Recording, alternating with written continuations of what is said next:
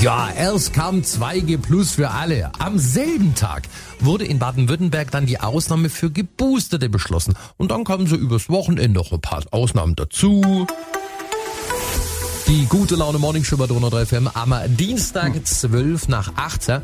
Viele wünschen sich einfach mal eine klare Ansage von der Politik, aber die Hoffnung darauf, die schwindet immer weiter, spätestens eben nach den letzten Entscheidungen. Von Markus Steib von der Bäckerei Steib hat das Chaos, äh, hat es zu einem ziemlich großen Chaos in seinen Cafés geführt. Also aus meiner Sicht blickt da kein Mensch mehr durch, weil die Landesregierung es geschafft hat, innerhalb von drei Tagen dreimal die Regeln zu enden. Jedes Mal gilt eine neue Sau, die durchs Dorf getrieben wird und kein Mensch versteht mehr, was aktuell gilt.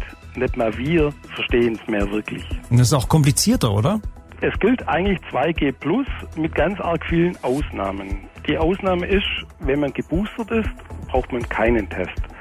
Wenn man doppelt geimpft ist und die letzte Impfung ist nicht länger wie sechs Monate her, keinen Test. Wenn man genesen ist und dieses Genesen weniger wie sechs Monate her ist, keinen Test. Und das soll dann meine Verkäuferin auch noch überprüfen, was jetzt aktuell für die jeweilige Person zutrifft. Das funktioniert nicht. Herr Steib, was würden Sie Baden-Württembergs Gesundheitsminister Lucha direkt dazu sagen? Er soll doch mal vorher bei mir anrufen, bevor Sie eine neue Regel rauslassen, die Sie dann alle paar Minuten, paar Stunden, paar Tage ändern, weil sie eben nicht durchdacht war. Er soll doch einfach mal einen Bäcker oder einen anderen Handwerker anrufen und fragen, ist das sinnvoll, was wir da vorhaben? Und da müsste ich ihm leider meistens sagen, nein, macht's besser.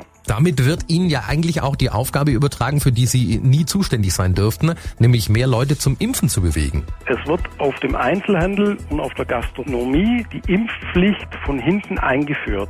Statt sie offiziell sagen, es gilt Impfen für alle, macht man das andersrum. Auf Kosten des Einzelhandels und auf Kosten der Gastronomie. Und das ist eine Sauerei.